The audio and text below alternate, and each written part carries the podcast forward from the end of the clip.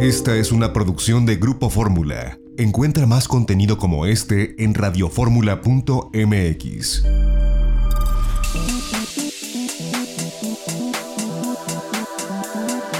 Grupo Fórmula presenta a Mari Carmen Cortés, Marco Antonio Mares y José Yuste.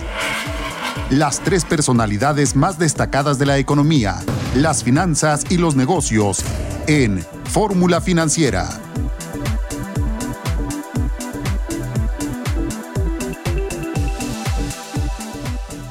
¿Qué tal amigos? Muy buenas noches. Estamos aquí transmitiendo en vivo desde la Ciudad de México. Es Fórmula Financiera. Soy Maricarmen Cortés y me da desde luego muchísimo gusto como siempre que nos acompaña el día de hoy. Un día en que según el presidente López Obrador fue un exitazo. La no rifa del avión, pero la verdad es que no se vendieron todos los boletos, se vendieron como el 78%, y eso que el gobierno compró, pues creo que mil millones de, pesos finalmente en boletos, y la mayoría de los ganadores casualmente fueron hospitales, esto es que es, ahora sí que suertudote los hospitales, no se quiero no pensar mal, pero suertudote los hospitales, y el que no tuvo nada de suerte fue Jesús Seade, el, yo creo que todavía subsecretario de Relaciones Exteriores para América del Norte, hasta ahorita que sepamos, sigue, no sé si cobrando, pero sigue con ese cargo, ya se le cebó, ya no llegó a la OMC, a la Organización Mundial de Comercio, nunca fue favorito. La favorita desde hace, la favorita es una mujer de Kenia, una keniana, que se llama Amina Mohamed, que es la que va cobrando cada vez más fuerza, pero sí había la expectativa de que hoy que iba a ser la ronda de la primera ronda de votación pudiera llegar a la ronda final y estar entre los cinco finalistas y ah, ah, ni su amigo, mi amigo Bob Lighthizer, ni Bob Lighthizer lo apoyó porque Estados Unidos le vale gorro, la OMC quiere que desaparezca, se quiere salir, ni Europa, y entonces pues, no hubo manera que reuniera los votos, ahora la interrogante es qué va a pasar con él, ya seguramente se definirá mañana. Marco Mares, muy buenas noches. ¿Qué tal? ¿Cómo estás, Mari Carmen Cortés? Muy buenas noches. Eh, José Yuste, muy buenas noches. Pues sí, de regreso a estas, eh, después de estos días de celebración, que la verdad no me pareció que hubiera habido pues la, la misma euforia y alegría que eh, en otros años. Yo no he salido a la calle, pero me cuentan que no se vieron los coches con sus banderas, la gente eh, volcada en, en, el patriotismo que tradicionalmente se observa en estos días. En fin, y bueno, evidentemente presenciamos una ceremonia inédita con eh, pues un zócalo eh, absolutamente desierto, con una parafernalia ahí de luces y sonido, pero pues en completa soledad, aunque en la televisión no se veían invitados, lo cierto es que sí hubo un grupo de, funcionarios de alto nivel del gobierno de López Obrador que estuvieron en Palacio Nacional, no hubo cena, eh, y el desfile igual también fue una versión muy corta, muy recortada, eh, creo que acorde con los tiempos, pero eh, el gran ausente, tanto en el grito como pues de alguna manera en los eventos, pues fueron los héroes que están en la primera fila, atendiendo a los enfermos, eh, de COVID-19, eh, pues ahora sí que las personas que han fallecido, eh, pues obviamente el dolor que ha provocado todo ello,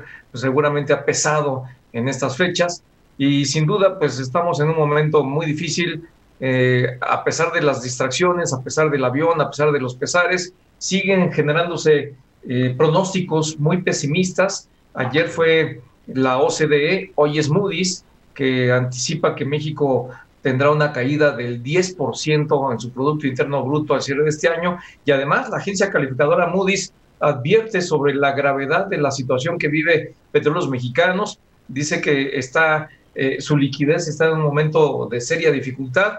Hay que recordar que Moody's fue la que le degradó la calificación a Petróleos Mexicanos a principios de este año y habría que hacerle caso. Pepe Yuste, muy buenas noches. Eh, hola, muy buenas noches, Marco Mares, Mari Cortés, ¿qué tal? Buenas noches. Pues el peso, fortachón. Fortachón, fortachón. Ahora sí que llamó la atención, 20.86 pesos por dólar, su mejor nivel desde hace mucho tiempo, desde este tema de la pandemia. Eh, llama la atención, en ventanillas estuvo a 21.15, 21 pesos con 15 centavos, el peso fortachón, lo sabemos, el dólar está bastante débil, debiluchón, ¿no? Este, eso se debe, y las tasas de interés en México son atractivas. Entonces, bueno, pues los capitales al ver eh, la situación de, de, menor ganancia en Estados Unidos, se van a otros países y en México han encontrado un buen rendimiento, así que el peso está respondiendo bien. Eh, no creo que dure mucho esto, pero llama la atención, el peso sí se fortaleció frente al dólar, incluso fue la moneda que más se fortaleció en la jornada de hoy, así que, que es de bueno, eh, será temporal, pero es un buen dato. Lo de Jesús Seade, bueno, pues ya lo comentabas, América Jesús Seade, en efecto, perdemos la Organización Mundial de Comercio por tercera ocasión. Carlos Salinas no pudo tenerla, Herminio Blanco, que fue impulsado por Enrique Peña Nieto, tampoco pudo tenerla, Jesús Seade, ahora pues tampoco puede tenerla, impulsado por la cuarta transformación, por López Obrador, no puede tenerla. El problema con Jesús Seade, ya lo platicaremos, es que regresa y ya no hay subsecretaría. la subsecretaría que tenía de América del Norte pues, desapareció con los recortes presupuestales, con la austeridad republicana desaparece esta subsecretaría. Vamos a ver qué pasa con él, porque bueno, sí fue negociador del, de MEC, pero realmente él despacha desde hace un buen en Hong Kong. Su familia vive en Hong Kong y una vez que acabó el TMEC, él se regresó a Hong Kong y desde ahí andaba pues yendo viniendo para promover este, su candidatura a la OMC que la verdad es que tenía pocas posibilidades, pero pues si Estados Unidos no te apoya y no te apoya Europa, pues es Babalú, porque África evidentemente, pues hay varios candidatos que estaban ahí y yo insisto que, bueno, yo no, todo yo no es que sea experta en esto, pero pues todo el mundo dice que la, favorita es la keniana y además es mujer y este y este, en el caso de Europa el, el, candidato es un británico y ya saben cómo se llaman hoy también los británicos con la Unión Europea entonces lo más seguro es que sí apoye a, a, este a la keniana y que acabe ganando, al menos es lo que todo el mundo apuesta en la OMC, pero vamos a ver qué pasa con Jesús Seade. Mañana es el anuncio oficial, porque hoy nomás trascendió originalmente a través de Reuters y de ahí ya lo retomaron todos los medios. Entonces, este, vamos a ver qué pasa. La otra nota de hoy que a mí me llamó muchísimo la atención es lo de pasta de conchos. El accidente de los 65 mineros que fallecieron fue en febrero de 2006 y López Obrador la semana pasada se reúne con los familiares y les dice que de inmediato va a iniciar el rescate y que ahora va a estar al frente de este proceso la Comisión Federal de Electricidad.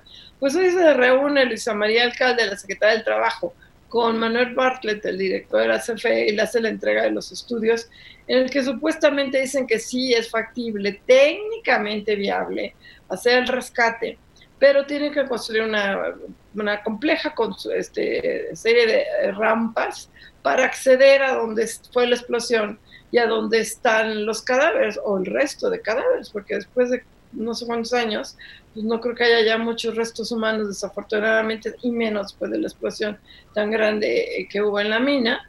Y bueno, que sí es factible y que el proceso de construir la rampa se va a tardar mínimo cuatro años. O sea, eso de que ya vamos a decir inmediato el rescate de los cadáveres o del resto de los cuerpos, pues vamos a ver hasta fines de sexenio del próximo. Este, porque mínimo cuatro años se van a tardar en construir esa rampa. O sea, además lo que quiere supuestamente López Obrador es que esta mina vuelva a reactivarse como generadora de carbón para la electricidad. O sea, estamos hablando como de la prehistoria, este, y, de veras, yo, no deja de sorprenderme la 4T, es impactante a mí no solamente me sorprende, me, me, me, espanta, Mari Carmen, hacia dónde va México en materia energética.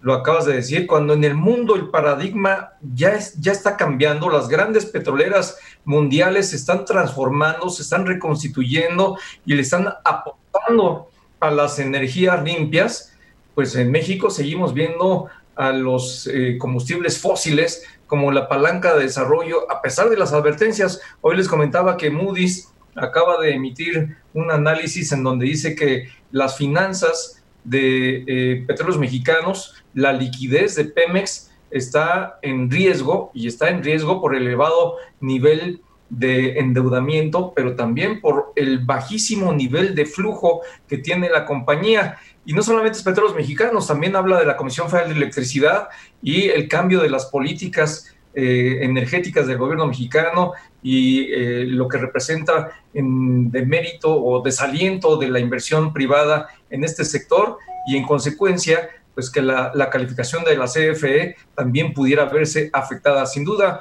es un escenario de terror el que estamos viendo en materia energética. Eh, también en materia energética un escenario de terror y esto de pasta de conchos, la verdad de las cosas, pues obviamente es puro discurso. ¿De qué, de qué a cuatro años? A ver, ¿y qué hay, qué hay abajo? Pues obviamente ya están los cadáveres quizá ya calcinados, no sabemos, pero realmente de qué a cuatro años que gastar tanto para esto fue una tragedia, más bien tratemos de, evitar otra tragedia de ese tipo, más bien es donde debería estar yo creo que la Secretaría del Trabajo y la CFE trabajando precisamente en evitar otra tragedia y no pues de, algo que va a rescatar en cuatro años, que más sea algo muy extraño. 18 años después de que ocurrió la tragedia, Pepe, si se cumple el escenario que nos decía Mari Carmen, de que después de cuatro años de construcción. La CFE, pues es el comunicado oficial de la cuatro años mínimo. Eso dicen ellos, es por eso me impactó. Más los 14 que ya pasaron. Sí. Vamos a un corte.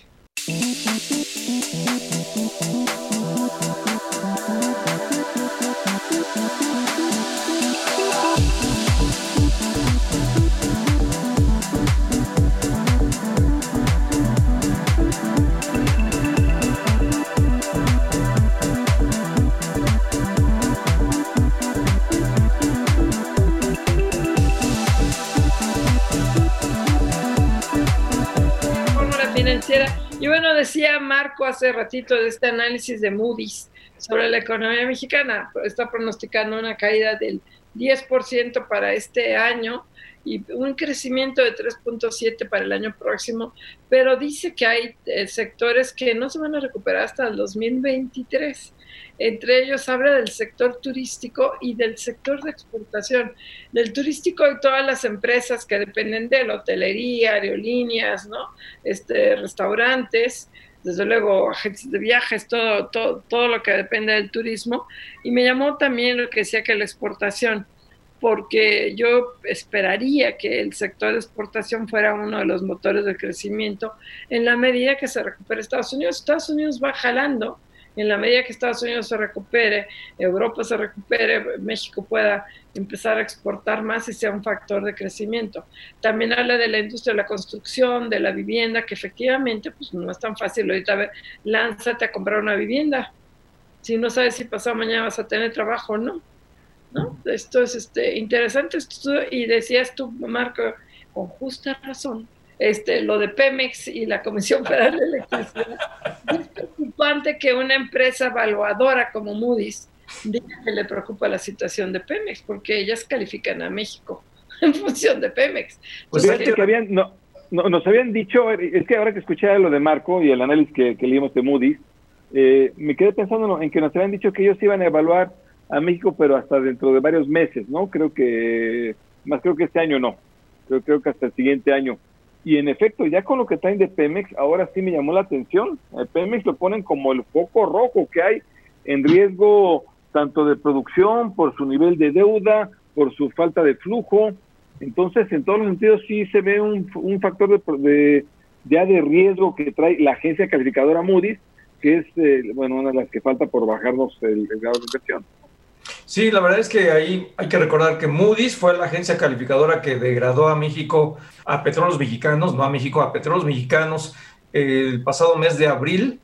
Eh, después de que degradó la calificación de Pemex, Pemex se convirtió en un ángel caído porque pues, es de tal relevancia la, eh, eh, la petrolera mexicana que con esa degradación pues obviamente se consideró como un ángel caído, una gran empresa que es degradada pero eh, esta misma agencia hoy está advirtiendo su preocupación en torno a la, al escaso margen de liquidez que tiene Petróleos Mexicanos, a pesar de que el gobierno mexicano le ha inyectado cuantiosos recursos, a pesar de que el gobierno mexicano ha modificado su régimen fiscal precisamente para que tenga un margen más amplio de recursos para utilizar pero lo que dice Moody's es que en pleno proceso en el que el gobierno mexicano y petróleos mexicanos están buscando elevar la producción de Pemex, pues no lo está pudiendo lograr, tampoco está pudiendo lograr tener un flujo eh, positivo, hasta ahora tiene un flujo negativo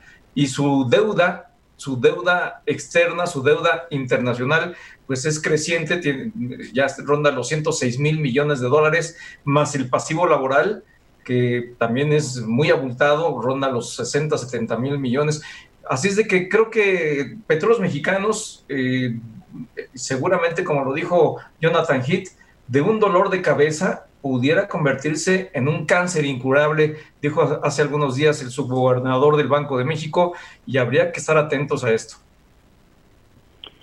Pues mira, tanto que le han echado ganas el actual gobierno para reactivar a Pemex y que le han metido dinero y que le han tratado de solventar la deuda y Pemex simplemente no puede, no puede. razones hay muchas, ¿no? Que porque hay mantenimiento de algunas plataformas petroleras que son las que más las que más se producen el petróleo, que porque hay, distintos problemas de mantenimiento. El caso es que Pemex hoy en día está produciendo menos que cuando empezó el gobierno, cuando empezó la actual administración, y le han metido dinero a Pemex. Y entonces, después de dos años, realmente esto, ya evaluándolo bien, no sería un fracaso. Yo creo que ya hay que replantearnos el tema de Pemex, pero pues el gobierno sigue, sigue insistiendo en que más bien le hace falta más dinero para meterla a Pemex. Y no se lo va a replantear nunca López Obrador, ni, ni Manuel Bartlett, pues si no estábamos diciendo que quieren pero ya tenemos en la línea, nos da gusto Braulio Suago, presidente del Consejo Nacional Empresarial Turístico. Braulio, ¿cómo estás? Muy buenas noches. Hola, Mari Carmen, eh, buenas noches. Eh, hola, Pepe, Marco, buenas noches y gracias por tenerme aquí. Oye, pero pues a ver, platícanos, ustedes estaban impulsando una mesa de infraestructura turística, de proyectos de inversión en el sector, pero estábamos comentando este análisis de Moody's de hoy, que dice que el sector turístico, pues si bien les va, serán hasta 2023 que pudieran recuperar los niveles previos al COVID. Sí, Mari Carmen, mira, eh, ya hemos hablado en este espacio sobre la crisis enorme en la que estamos, ¿no? De hecho, ayer la OMT decía que esto supera por cinco veces cualquier otra crisis eh, que haya tenido el turismo. Eh, hemos hablado mucho de lo que ha impactado ¿no? a la actividad turística, lo que estamos hoy sufriendo, pues no solamente los hoteleros, sino que también eh, el transporte y etcétera. el confinamiento, como, como es de suponer, pues obviamente le pega muy, muy fuerte al turismo. Lo que no habíamos hablado es el riesgo, ¿no? Un riesgo de perder lo que se ha construido en décadas en México. Y me estoy refiriendo a, a, pues a eso mismo, a la infraestructura, ¿no? Eh, déjame darte algunos ejemplos. El, retorno de la inversión con estos, eh, con lo que acabas de decir tú, ¿no? De, esta curva tan pronunciada para poder eh, pues estar en los niveles que estábamos en el 2019, pues hará que mucha gente piense eh, o, lo vea con mucho más cautela el, el, el invertir, ¿no? El retorno de inversión será a mucho más largo plazo. La infraestructura que hoy tenemos, que en México debemos estar orgullosos de esa infraestructura, sí, nos quejamos mucho de muchas cosas y nos quejamos que no son las mejores carreteras y etcétera, pero al final de cuentas eh, es un país competitivo. Eh, pues bueno, puede surgir un, deterioro. Una de las cuestiones que también hay que hablar, sí es competitivo, pero también estábamos abajo en el ranking de competitividad. Y esto pues no se construye de un día para otro y tiene que tener una estrategia y debe tener mucho más eh, estrategia y que, que, táctica, ¿no? Y otro de los puntos que, que, me gustaría también hacer mención es la sustentabilidad, ¿no? Este es uno de los temas que, que lleva tiempo. También aquí lo hemos platicado, el 17 de julio firmamos la Alianza Nacional Emergente por el Turismo y, y la intención de esto, pues es, es, es y como lo dice uno de sus ejes, ¿no? El, eje de impulsar la innovación y la competitividad, es tratar de desarrollar infraestructura turística a largo plazo. Y es tener esta infraestructura como elemento clave no para para poder poder ser más competitivo. Eh, una de las agendas o parte de la agenda eh, del CENEC es, es hacer un estudio de competitividad y hacer este camino no este roadmap como le hemos llamado para poder ser más competitivos. Y ya te lo decía yo no pues esto llevará tiempo y, demás. Eh, hoy eh, estoy muy contento porque parte de esta alianza eh, eh, que establece en esta alianza, esta mesa de, infraestructura turística, que tiene literal como objetivo eh, hacer un trabajo entre varios, ¿no? Este, un trabajo interdisciplinario y tratar de identificar eh, alternativas y proponer también alternativas pues para poder tener cubiertas esas necesidades de infraestructura que, obviamente van a potencializar la actividad turística. Y el otro punto, así son dos puntos muy sencillos, es fomentar la infraestructura competitiva. Hoy lo firmamos eh, como testigos, estaba el arquitecto Rogelio Jiménez Pons de Fonatur y también estaba el subsecretario Hernández Haddad de, Sectur, y lo firmamos junto con la Cámara Mexicana de la Industria de la Construcción, y también eh, está la AMDETUR, que son los tiempos compartidos, está la IET, que son también de inversionistas hoteleros, está la de Marina, eh, que es muy importante, podría ser mucho más importante aquí en México todo el tema náutico, y también la, la ADI, la Asociación de Desarrollo Inmobiliarios de Enrique Pérez. Entonces, pues bueno, empezamos con una mesa para poder eh, pues buscar estas alternativas y, y, en un trabajo interdisciplinario pues tratar de, encontrar esto que como ya te decía es a largo plazo. Claro, Braulio Arzuaga, ¿cómo estás? Te saluda Marco Antonio Mares. Muy buenas noches, Braulio. Hola Marco, ¿cómo estás? Bien, pues suena muy interesante esta mesa de infraestructura turística. Eh, me gustaría saber si eh, este banco de proyectos de infraestructura que pretenden eh, delinear, identificar y proyectar para su realización, ¿sería con inversión puramente pública o sería pública y privada? ¿Qué combinación de inversión de capital pudiera lograrse? Entiendo yo que la intención es reactivar el sector y que pues obviamente eh, están convocando al gobierno a, o están participando el gobierno y el sector privado, pero cuéntanos tú. Es, eh, Marco, lo que lo que tú dices, ¿no? Eh, es, una suma de voluntades y también una suma de inversiones, tanto públicas como privadas. la infraestructura y, lo que yo te decía de este roadmap que estamos queriendo identificar y por supuesto que trabajar pues nos llevará mucho tiempo y tiene que aquí pues, ser una suma de voluntades con, el gobierno, ¿no? Con, diferentes dependencias del gobierno y también entendemos que es, un tema de, inversión privada. Eh, déjame darte un ejemplo, cuando un hotelero llega, y, hablo de un hotelero como podría hablar de cualquier otra industria que esté dentro de, la industria turística, eh, cuando un hotelero llega a un destino, pues eh, echa raíz, ¿no? Echa raíz ahí porque eh, haces una inversión de varios millones y al final de cuentas pues te quedas por mucho tiempo. Entonces, somos los primeros en, querer que, México tenga una competitividad eh, mayor, ¿no? O, en el ranking estemos más arriba, porque al final de cuentas nuestras inversiones o las inversiones que se hacen, pues tienen que ver mucho con, con esto. Entonces es un tema de dos, así lo vemos. Eh, yo hoy estoy, como te decía, contento porque pues vimos eh, la voluntad y las ganas de tanto Fonatur como de, la Secretaría a través de su secretario, pues de, estar como testigos, ¿no? Y, se alinearon, eh, o más bien se sumaron muchas de las asociaciones y también la Cámara eh, Mexicana de la Industria de la Construcción, que como sabes es, es, muy importante y bueno, pues tendremos que identificar todas estas tareas, todos estos trabajos. Así es.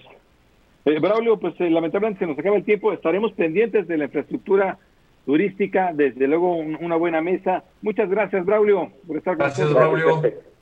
Un abrazo a todos, gracias. Gracias, Braulio, el presidente del CNE del Consejo Nacional de Empresarios Turísticos.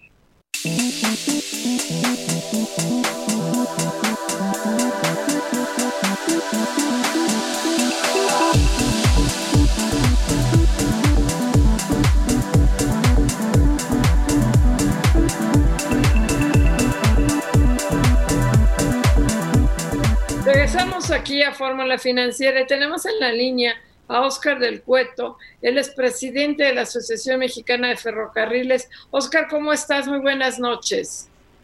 Bien, Mari Carmen, ¿cómo estás? Buenas noches. Pepe, Marco, ¿cómo están? Buenas noches. Oscar. un poco de pena y de preocupación, me imagino a ti más, que cada vez que hablamos contigo es para un bloqueo carretero, eh, digo ferroviario, uno más. Ahora en Chihuahua y, parece que salen de uno y entran a otro. No puede ser, de verdad es impactante. Sí, lamentable, Mari Carmen, hoy, hoy enfrentamos durante el día dos más en la línea de que va de Morelia a Michoacán hacia Lázaro Cárdenas al puerto. Este, a las 10.47 nos bloquearon en la zona de Uruapan y posteriormente a las 11.35 ahí en la Vinata también en esta misma línea. Afortunadamente ya se movieron, se, se quitaron los maestros, pero bueno, estuvo bloqueada eh, casi pues ocho horas esta esta vía que conecta a Morelia hacia el puerto de Lázaro Cárdenas. Oscar, ¿cómo estás? Te saluda Marco Antonio Mares. Muy buenas noches. ¿Cómo estás, Marco? ¿Qué tal? Buenas noches. Eh, bien, Oscar. ¿Y qué, qué, quiénes son? ¿De qué se ¿Por qué es este bloqueo y qué están haciendo para tratar de disuadirlos y que la vía esté liberada? Mira, afortunadamente, como decía ahorita, ya se liberó, eran eh, maestros, estudiantes, de acuerdo a lo que nos dijeron, el, primero del grupo eran 50 eh, maestros de la CENTE ahí en, en Uruapan, y el segundo pues eran 70 maestros entre maestros y estudiantes. Y bueno pues lo que nos comentaron ahí estaban pidiendo algunos pagos retrasados, algunas plazas para, para egresados de las normales y eso bueno pues provocó que tomaran las vías por estas ocho horas. y la última se liberó hace digamos una hora y media exactamente a las 19.30 eh, 19.35 se liberó el segundo punto, pero bueno, pues el impacto ya se causó a, pues a toda la industria cerera, la industria automotriz, a Pemex, a, a lo a agroindustrial, tiendas de autoservicio, departamentales, en fin, pues todo lo que movemos entre esta línea que es tan importante entre el puerto de Lázaro y la zona de la Ciudad de México, ¿no? Doctor Sola José, y usted, no sé si tengan algún alguna suerte de promedio de lo que equivalen estos bloqueos en términos económicos, de cuánta afectación hay para la economía debe haber algunos eh, distintos datos, son distintos bloqueos, obviamente, eh, afectan también a diversas eh, industrias, pero mm, obviamente tiene afectaciones económicas muy fuertes. ¿Como de cuánto es una afectación económica por un bloqueo de este tipo? Pues mira, fíjate, en el caso de, Chihuahua, que hoy ya lamentablemente enfrenta a uno de nuestros asociados 23 días de bloqueo ahí en Chihuahua, por un tema que pues no es del ferrocarril, el estimado que tenemos en, en este momento es de más de 230 millones de pesos solo el impacto al ferrocarril, esto sin contar todo lo que está alrededor, lo que es la industria, lo que son los embarques, lo que son las exportaciones, importaciones. Esto solo el impacto al ferrocarril, más de 10.533 carros entre cargados y vacíos que están parados, afectados, lo que equivale a más de 26 mil camiones, nada más por este bloqueo único, como bien mencionas, son varios, pero este único en Chihuahua ya tiene un impacto de esta magnitud, ¿no? Oye, este de Chihuahua ya estudia 23 días, este, y no han podido levantarse. Y aquí, ¿cuál es el pretexto de, bueno, de, a quién lo tiene, por qué no lo levantan? ¿Qué pasa con las autoridades? Mira, Maricarmen, este tiene sí efectivamente 23 días, eh, está relacionado con los productores este, allá en Chihuahua por el tema del, del agua, es un punto que, que bloquearon desde el inicio de los eh, pues de las protestas y manifestaciones que se dieron en este estado. Hemos estado en conversaciones a través de la asociación con, con autoridades federales, con la Secretaría de Seguridad, con la Secretaría de Comunicaciones, Gobernación y también a nivel estado con, con el gobernador y y varios funcionarios. Eh, no hay una solución todavía y lo que hemos pedido a las autoridades pues es que haya una solución lo más rápido posible. ¿Qué hemos hecho nosotros? Pues ya eh, el Ferromex ha presentado las denuncias correspondientes como asociación, hemos también junto con, con Camín hemos pues levantado la voz y pedido que haya una solución a un tema que pues en este caso no tiene nada que ver con el ferrocarril, ¿no? Sí, definitivamente no tiene nada que ver, pero ahora sí que ya los agarraron de su puerquito, porque pues, por cualquier motivo, por cualquier razón, ajeno a lo que tiene que ver con su actividad propia de las vías ferroviarias y los ferrocarriles, pues, pues luego son ustedes los que pagan los platos rotos de todos.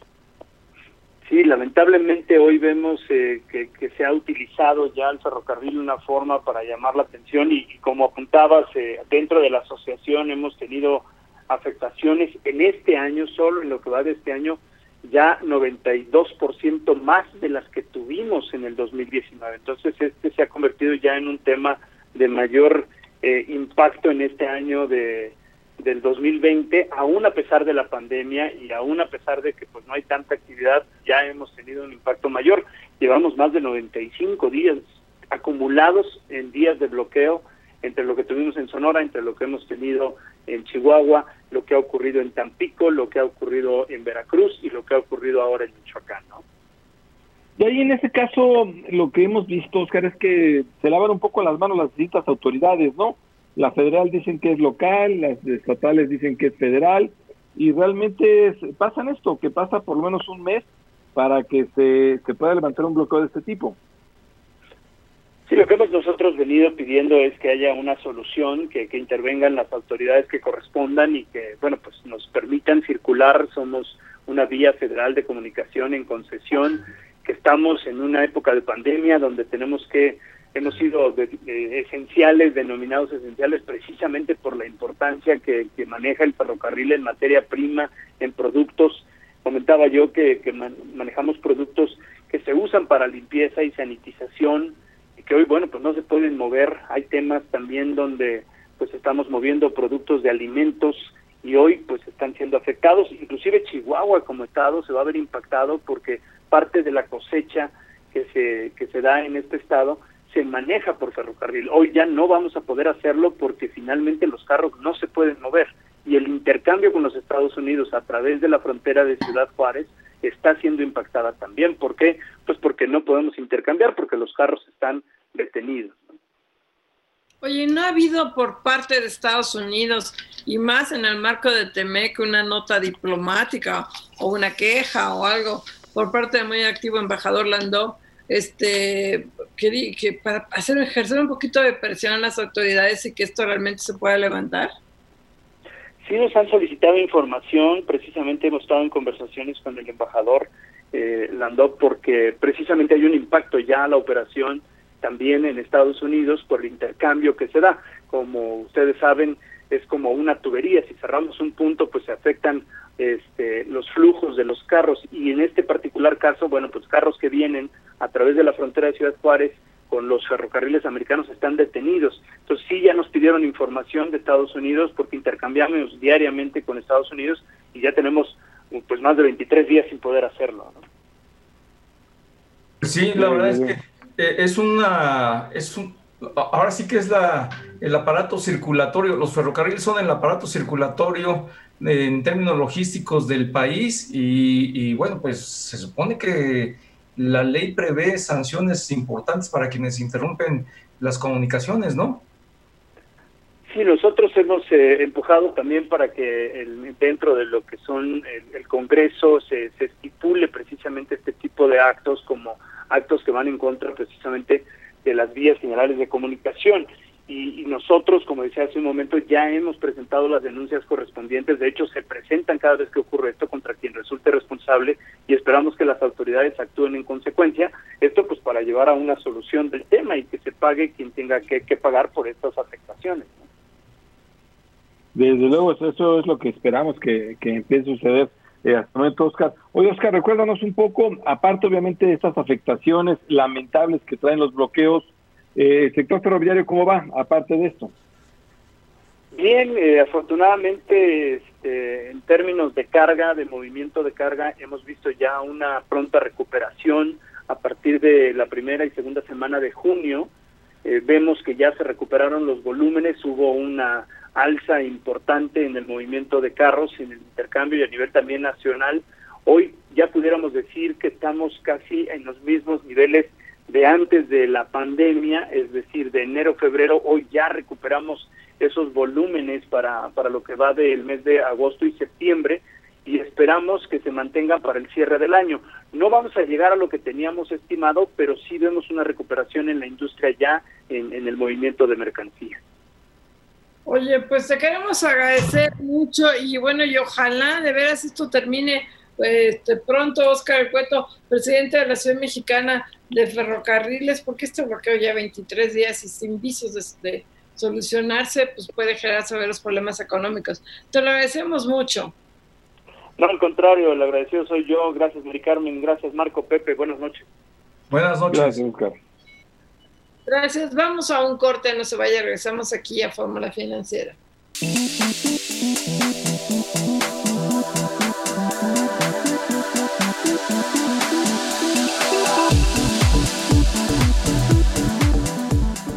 Regresamos aquí a Fórmula Financiera y tenemos ya a Gaby Silla, ella es la directora de, de, análisis de Banco Base. ¿Cómo estás, Gaby? con el peso fortachoncísimo o el dólar débil, débil, débil, débil, débil. Buenas noches.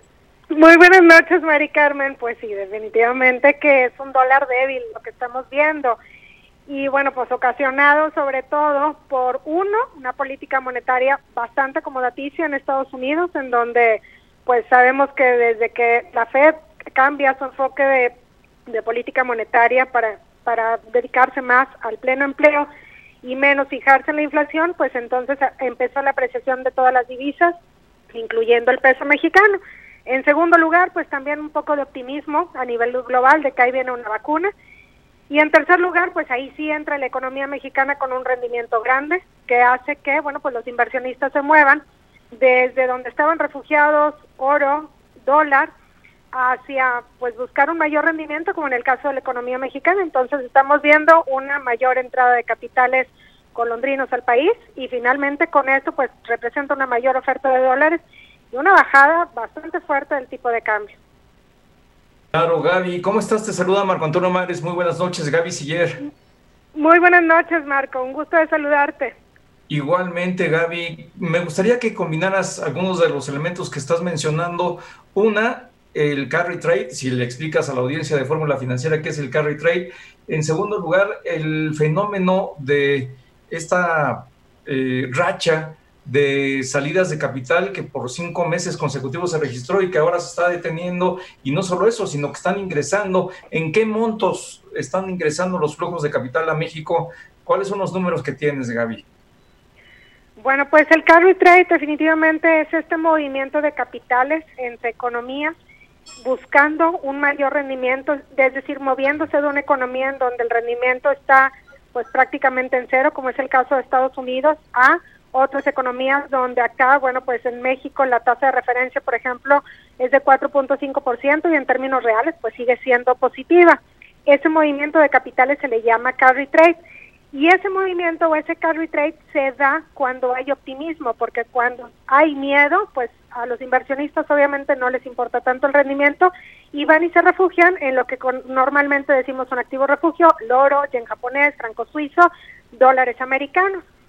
A México, bueno, con todo esto del coronavirus, pues estábamos viendo salidas de capitales, que inclusive en el mercado de capitales eh, estuvo así como que a punto de considerarse una fuga de capitales en valores gubernamentales fue moderado y en agosto vimos que se revierte esta tendencia en donde ya se ve nuevamente una entrada de capitales en los valores gubernamentales.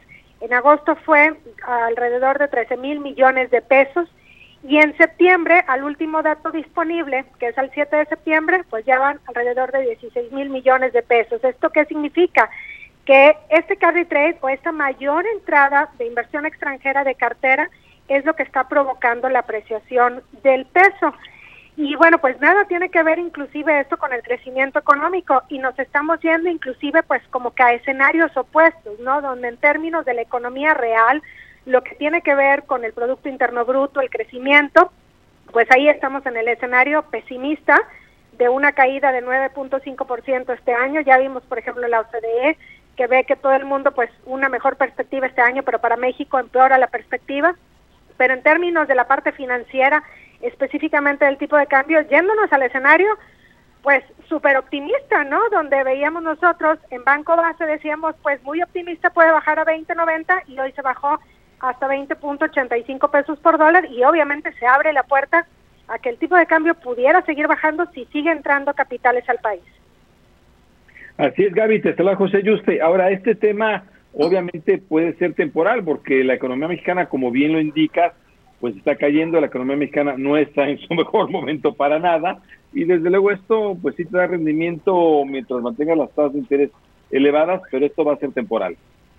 Sí, definitivamente que cuando hablamos de inversión extranjera de cartera, pues es un arma de doble filo, ¿verdad? Porque cuando entran los capitales se ve que baja el tipo de cambio, y pues como que todo el mundo nos ponemos muy contentos por muchas razones. Por empezar, porque pues genera menos presiones sobre la inflación y entonces esto pues puede hacer más fácil que el Banco de México siga recortando su tasa de interés. Sin embargo, los capitales, no por nada, eh, Akerlof, Premio Nobel de, Economía, les llamó los espíritus animales, ¿no? A esta inversión de cartera, precisamente, de que, bueno, pueden salir rápidamente ante cualquier cosa, inclusive cosas que no tengan que ver con la propia economía mexicana. Para México, pues el riesgo latente pues es un recorte o especulación de recortes en la calificación crediticia que ha bajado. Sin embargo, pues entre otros riesgos, pues está la pandemia, por ejemplo, que no ha terminado, la expectativa de recuperación económica global, los datos económicos de Estados Unidos y ya hemos visto en otras ocasiones, platicábamos también en junio que ya iba el tipo de cambio para abajo y salió algo, no me acuerdo en esa ocasión que pasó, un indicador negativo y otra vez, ¿verdad? Salen los capitales y vuelve a subir el tipo de cambio y entonces pues definitivamente que lo que tiene que ver con exportaciones e importaciones seguimos recomendando las coberturas cambiarias tomadas obviamente con diferentes tipos de estrategias. Oye, y bueno, hablábamos del dólar de Bilucho, desde julio el dólar se ha venido depreciando y esta reunión de este comunicado de la minuta de la Fed en la que dice que se mantendrá pues por lo menos creo que tres años las tasas en niveles cero. Esto es uno de los factores que ha ayudado a que el dólar esté agachadón. ¿Qué va a pasar conforme vaya avanzando el proceso electoral en Estados Unidos? ¿Va a ser un factor de incertidumbre que ayudará o, o debilitará más al dólar? ¿Tú cómo lo ves ahí? Fíjate que hasta ahorita el dólar no ha reaccionado al proceso electoral de Estados Unidos. Hace cuatro años, bueno, pues aquí en México veíamos una volatilidad tremenda por las elecciones en Estados Unidos. Ahora no, pareciera que no es año electoral. Más bien yo creo que como todo esto, bueno, de la volatilidad en el mercado cambiario tuvo que ver con la pandemia y tiene que ver también con los estímulos monetarios que se han implementado, como que el mercado está siguiendo muy de cerca todo lo que dice la Reserva Federal. Y ayer en su anuncio de política monetaria, bueno, donde da las proyecciones, pues uno, pues el mercado ya anticipaba, ¿no? Que la tasa de interés se iba a mantener baja por un periodo prolongado de tiempo, pero además también esto de que, bueno, pues la economía, pues a lo mejor en Estados Unidos no va a caer tanto este año, pero se va a tardar más años en recuperarse y entonces, pues esto el mercado lo leyó como, ah, pues las tasas van a seguir bajas durante un periodo prolongado de tiempo, más aún cuando la Fed anticipa que la inflación se va a mantener debajo del promedio del 2%, también de perdido de aquí hasta el 2023. Y entonces, ¿esto qué ocasiona? Pues obviamente que el dinero se vaya a otro lado. Por otro lado, pues aquí en México, la inflación, pues hay ligeras presiones inflacionarias, sabemos que ahorita está por arriba de la meta del Banco de México la inflación y entonces pues esto genera la idea de que habrá cautela para recortar la tasa de referencia en México. Entonces, por una parte, una política bastante acomodaticia en Estados Unidos, tasas bajas y acá en México, pues cautela. Y entonces, inclusive, bueno, pues también la expectativa de que Banco de México recortará ya nada más una o dos veces este año su tasa, pues obviamente esto atrae todavía más capitales a México, pero sí definitivamente que representa un arma de doble filo, porque así como entran los capitales pueden irse rápidamente. Sin duda, Gaby. Y bueno, respecto de esta entrada de capitales, la expectativa es que, eh, pues luego de que la FED tomó esta decisión de preservar el empleo, darle mayor importancia a la preservación del empleo sobre el nivel inflacionario, lo cierto es que, como tú lo decías, eh, muy probablemente se mantenga la tasa de interés eh, pues entre 0 y 0,25. Y aquí en México, el Banco de México como que está teniendo menor margen para continuar en la reducción de su tasa de interés. ¿Tú cómo la ves? Sí, definitivamente. Creemos que el Banco de México, pues en su siguiente anuncio, pues dará un comunicado todavía más cauteloso. Si acaso llegara a recortarla en septiembre, que no estamos seguros, será solamente un recorte de 25 puntos base y si no, pues esperará hasta la reunión de noviembre para ver cómo continúa la trayectoria de la inflación. E inclusive, bueno, pues creemos que si la inflación no baja del 4%, pues a lo mejor será ya solamente un recorte de aquí a que termine el año para terminar en 4.25%. Pero a final de cuentas, este 4.25% le restamos la inflación, alrededor del 4% sigue siendo una tasa de interés real, cuando en el mundo, bueno, pues la verdad es que México sigue siendo de las economías que tienen la tasa de interés real, una de las tasas de interés reales más altas, ¿no? Y entonces esto trae capitales, pero bien importante, los capitales que están entrando a México principalmente son en valores gubernamentales, no lo vemos tanto en acciones, es decir, en lo que se llama mercado de capitales. Y esto tiene que ver porque, bueno, pues en los valores gubernamentales, pues obviamente es una tasa de interés, es renta fija y entonces saben que, pues en el plazo al vencimiento les van a dar sus intereses y punto se acabó, ¿verdad? No hay tanto riesgo. Y en el caso de las acciones, pues sabemos que ahí sí hay sube y baja de las valuaciones y que dependen también del estado de la economía. Y bueno, pues ahí eh, eso es lo que explica por qué el índice de precios y cotizaciones de la Bolsa Mexicana de Valores mantiene un rezago importante respecto a sus pares en otras partes del mundo. Es decir, los capitales que están entrando más bien se están viendo en valores gubernamentales, no tanto a bolsa. Así es, eso explica mucho por qué la bolsa en efecto no sube y no sube por, por eh, distintas razones, entre estas el, el, riesgo que hay para la economía mexicana que está realmente cayendo en este momento. Gaby Siller, Gabriela Siller, economista en jefe de Banco Base, muchas gracias. Muchas gracias a ustedes. Al contrario, pues una buena explicación que nos acaba de dar Gaby Siller. Vamos a un corte y regresamos aquí a Fórmula Financiera.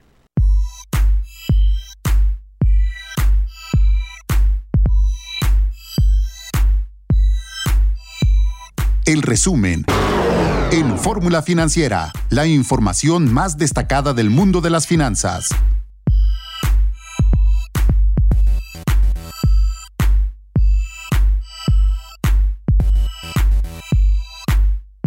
amigos, muy buenas noches. Le damos la bienvenida al auditorio de Telefórmula que se incorpora a partir de este momento con nosotros y nos ve a través del canal 157 de Sky, 121 de Easy, 153 de Megacable, 354 de Dish, 161 de Total Play y a través de las cableras locales en la República Mexicana y en Estados Unidos nos ven a través de Xfinity Latino, Latino, View y Dish Latino. Muchísimas gracias por acompañarnos. Creo que ya le he dicho y si no se lo recuerdo, soy Maricarmen Cortés.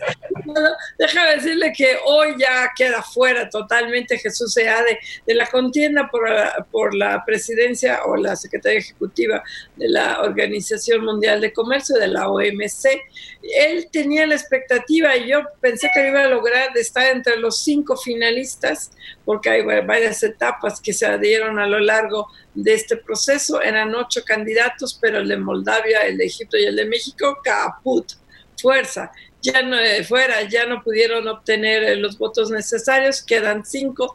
La favorita, que desde hace ya casi un mes perfila como ganadora, aunque nada está cantado todavía, es Amina Mohamed, que ella es de Kenia, es la que se considera favorita, tiene el apoyo de los países africanos, al parecer también de Europa, y Seade pues no logró ni siquiera el apoyo de su amigo, que se decía mi amigo Bob Lighthizer, representante comercial de Estados Unidos, porque Estados Unidos le vale Wilson, la Organización Mundial de Comercio, y lo que quisiera Donald Trump, y lo dice un día sí y el otro también, es salirse de la organización. De hecho, Roberto Acevedo, el que era presidente de la OMC, renunció antes de que terminara su periodo, el 31 de agosto, porque pues, ya no soportó las presiones de Estados Unidos, de la política comercial, y la realidad es que la Organización Mundial de Comercio está muy disminuida. Marco Mares, muy buenas noches. ¿Qué tal? ¿Cómo estás, Mari Carmen Cortés? Muy buenas noches. José Yuste, muy buenas noches. Lo dices correctamente, Mari Carmen. Es más, lo dices de una manera eh, muy diplomática, porque desde mi punto de vista, Estados Unidos tiene eh, a la Organización Mundial del, Comercio con un pie en el cuello, porque eso es prácticamente literal lo que está haciendo Donald Trump, y no solamente con la Organización Mundial del Comercio, está tratando de tener una influencia a nivel internacional en prácticamente todos los organismos que, que puede. Eh, ya lo vimos con eh, la designación del nuevo presidente del Banco Interamericano de Desarrollo, que por primera vez después de muchos años de una tradición no escrita de que la presida un, latinoamericano, ahora la va a presidir, ya la está presidiendo un eh, presidente estadounidense, el Banco Interamericano de Desarrollo, y en ese sentido, pues yo creo que eh, pues eh, Jesús Seade, un mexicano que tiene un elevado nivel de conocimiento y capacidad de negociación eh, comercial, pues tenía pocas probabilidades precisamente por la animadversión que tiene el gobierno de Estados Unidos eh, frente a la, a la, OMC.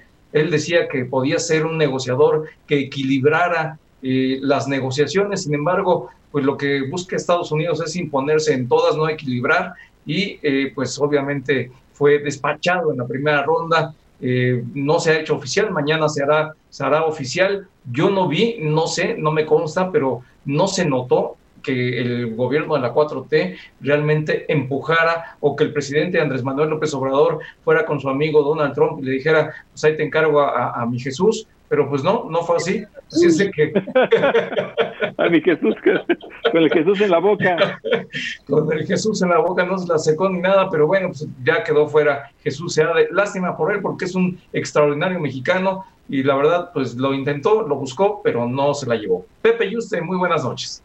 Hola Marco Mares, buenas noches, Maricami Cortés, ¿qué tal? Buenas noches, así es, no, a mi, Jesús no, no se le hizo. y, y bueno, mira, Jesús Seade tiene todo el apoyo de López Obrador. Intentaron en la Organización Mundial de Comercio entrar en un momento donde Donald Trump o quiere tomarla o quiere desaparecerla porque él es sumamente proteccionista. Entonces, bueno, ya de por sí era complicado. Iba, iba supuestamente Jesús Seade porque se llevaba muy bien con Robert Lighthizer, como decía Mari Carmen, el representante comercial de la Casa Blanca, y entonces iban a entrar muy bien para, para que realmente la OMC tuviera el apoyo otra vez de Estados Unidos. Sin embargo, no fue así. Midieron mal y no fue así. Regresa ahora, Jesús Seade viene de regreso a México en una situación muy complicada. Uno, la que era su subsecretaría, la de América del Norte, desapareció en la Cancillería, ya no tiene subsecretaría. Dos, lo que llevaba muy bien él, que eran las relaciones comerciales con Estados Unidos, prácticamente todas las han tomado eh, Graciela Márquez y Luz María de la Mora, la subsecretaria de Comercio Exterior, las han tomado, las han afinado y las están llevando adelante, como lo hemos visto, bastante bien en economía. Y tres, Marcelo Ebrard, pues desde luego está llevando esta relación junto con Marta Bárcena, la embajadora de México en Estados Unidos, allá en Estados Unidos. Así que complicada la situación de Jesús Seade. ¿A dónde llegará Jesús Seade? ¿Será que ahora sí será de embajador a algún país asiático? Él, recordemos, tiene un planteamiento para ir a Hong Kong. Vamos a ver si se regresa allá o se queda aquí en el gobierno mexicano, aunque de manera muy complicada. Eso ya lo, ya lo definirá Marcelo Ebrard, supongo, o el propio López Obrador, ¿qué va a hacer con mi Jesus? No, mi Jesús. Pero bueno, el tipo de cambio, y platicamos hace un rato con uh, Gaby Sille, que es la directora de análisis de Banco Base, cerró en 20.86 el dólar, el peso fortachón y el dólar muy debilucho. ¿Qué está pasando con el dólar? Que a raíz de... El dólar empezó a depreciarse desde julio porque las tasas están pues, prácticamente en cero en Estados Unidos y México es uno de los países que mantiene tasas muy atractivas reales todavía este, frente al, al, dólar y es una divisa además en la que hay una gran operatividad, tú puedes entrar y salir en cualquier momento a las 24 horas del día para todos los operadores, todos los traders. Entonces hace que el peso sea una divisa que tiene una gran, un gran movimiento en todos los mercados internacionales. Y la realidad es que bajó de 21 pesos, bajó a 20.86 y algunos analistas dicen que podría bajar incluso de 20 pesos y que va a seguir esta tendencia a fin de año, hasta se va a mantener, dependerá en gran parte de qué pase con el dólar no de la economía mexicana. O sea, todos los análisis, todos los pronósticos estaban hablando de una caída de la economía mexicana del 10%, de caída del empleo, de problemas en petróleo y el dólar muy fuerte, o digo, el peso muy fuerte, pues no, lo que está muy débil es el dólar. Sin duda, Mari Carmen, creo que eh, pues el único que tiene la capacidad y la resonancia necesaria como para presumir algo que no es suyo es el presidente de la República, porque normalmente lo que dice siempre es eh, que se está apreciando el tipo de cambio como si fuera obra suya, pero no tiene nada que ver, no tiene que ver con lo que está haciendo y no tiene nada que ver con las políticas públicas, al menos hasta ahora no se ha reflejado de ninguna forma que alguna de las políticas económicas de este gobierno eh, estuviera influyendo en el comportamiento del tipo de cambio del peso frente al dólar, es como nos decía hace un momento Gaby Siller, es parte de lo que está ocurriendo con el debilitamiento del tipo de cambio del dólar frente a una canasta de divisas. Y como consecuencia, pues evidentemente el peso mexicano que tiene una enorme profundidad es eh, una moneda que incluso se utiliza en el arbitraje internacional, pues la verdad es que está teniendo esta oportunidad de una apreciación importante, una llegada de capitales que viene a detener la salida que se venía registrando en los últimos cinco meses y que ahora pues estamos viendo eh, un contraflujo, un, flujo positivo eh, en ese sentido, pero también la advertencia de que ese flujo de capitales, al ser capitales volátiles, también pudieran salir eh, intempestivamente en algún momento. Pepe y usted. Así es, Marco. En efecto, lo que estamos viendo en este momento es que sí está entrando capital a México, están entrando capitales de estos famosos capitales en cartera o golondrinos que les llaman, están entrando en valores gubernamentales, no están entrando en acciones, de la bolsa están entrando en valores. ¿Por qué? Porque México está ofreciendo atractivas tasas de interés a los capitales.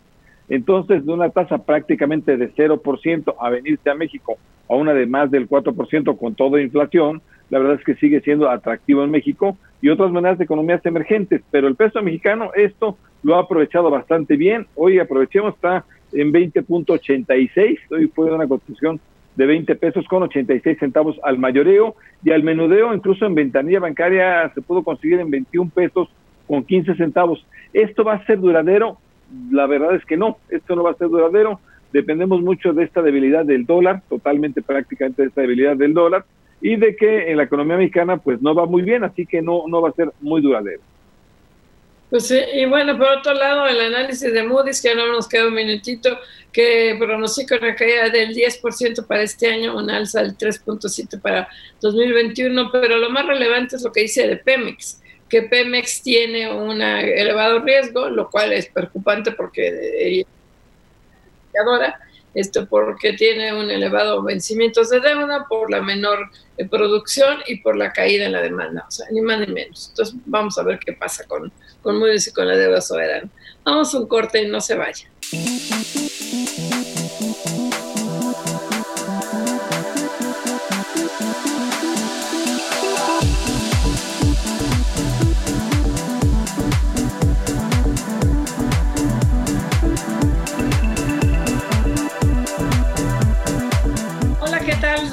Aquí a Fórmula Financiera y tenemos vía Zoom, o sea que lo podemos ver que estamos en Telefórmula, al secretario de la, al titular de la SEDATO, que de la SEDATO, ¿cómo estás, Román Mayer? Muy buenas noches.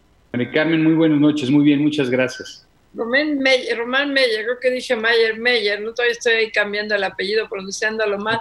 Oye, Román, muy importante, ¿qué está pasando con la vivienda? Hoy un análisis de Moody's decía que el más afectado va a ser el de la vivienda por la pandemia y que a lo mejor es uno de los sectores que se recupera hasta el 2023. ¿Cómo vienen ustedes en el presupuesto para el 2021? Porque efectivamente comprarte una casa ahorita sin saber si mañana vas a tener empleo, sí está como medio cuesta arriba. Cuesta arriba, cuéntanos. Mira, eh, Mari Carmen, sí, efectivamente, eh, no solamente el tema de la vivienda ha sido afectada por el tema del COVID, sino todo lo que es la industria de la construcción. Sin embargo, estamos viendo ya resultados positivos, por ejemplo, eh, lo que corresponde en un tema muy fundamental, que es el avance de las acciones de la colocación de créditos de los diferentes actores. Estamos hablando de Infonavit, Fobiste, Sociedad Hipotecaria Federal. La meta al término del año prácticamente no se cambió después del, digamos, previo al COVID y después del COVID. La única diferencia fue, digamos, el ajuste del Infonavit fue del 5%, Sociedad Hipotecaria Federal sigue manteniendo la misma meta, Poviste sigue manteniendo la misma meta, que es un total entre las tres instituciones de prácticamente 750 mil créditos. Y hoy en día ya está colocado el 55%. Y eso tú dirás, bueno, pero Román, eh, ya faltan pocos meses para acabar el año. Históricamente la colocación de lo que es los créditos de vivienda se colocan prácticamente en los últimos meses del año. Entonces, afortunadamente estamos viendo que se sigue manteniendo la colocación. Vuelvo a reiterar, la única institución que hizo un ajuste fue el Infonavit sobre las metas anuales y estamos hablando del 5%. Prácticamente entre las tres instituciones se están siguiendo colocando los mismos créditos. Claro, estamos platicando con Román Meyer, él es el titular de la SEDATU. Román, ¿cuáles dirías tú que son los efectos eh, directos, eh, negativos o positivos que han observado en este capítulo inédito que está viviendo el mundo entero y México en particular por la parálisis, por el COVID-19? Eh, ¿Han tenido qué tipo de impactos en el sector de la vivienda? ¿Cuáles podrías destacar? Mira, eh, efectivamente creo que en lo que corresponde al impacto en el sector de la vivienda es que sí, muchas familias en estos meses no han, digamos, utilizado sus créditos. Sin embargo, vuelvo a reiterar, estamos viendo un reapunte en la colocación de créditos. Prácticamente ya estamos eh, llegando a la meta prevista a final de año. Y otro dato muy importante, cuando, eh, previo al COVID, lo que corresponde a la estimación de, eh, empleos en edificación residencial, estábamos hablando de 1.390.000 empleos. Estamos hablando del primero de enero.